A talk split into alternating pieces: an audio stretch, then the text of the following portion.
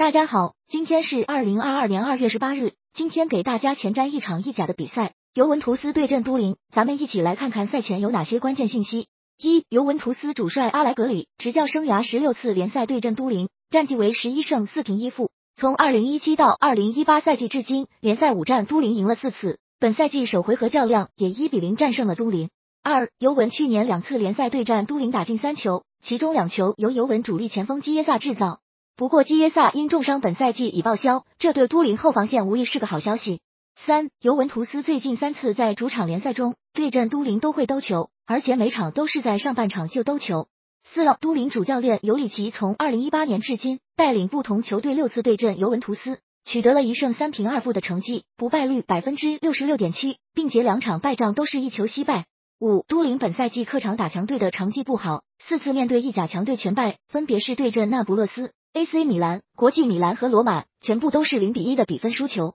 六，都灵不擅长在逆境下踢球，本季二十四场联赛里十一场先丢球，最终输了十场。七，尤文本轮联赛结束后，下周周中要去到西班牙踢欧冠十六强赛，对手是比利亚雷亚尔。本场比赛尤文是否出尽全力存在疑问，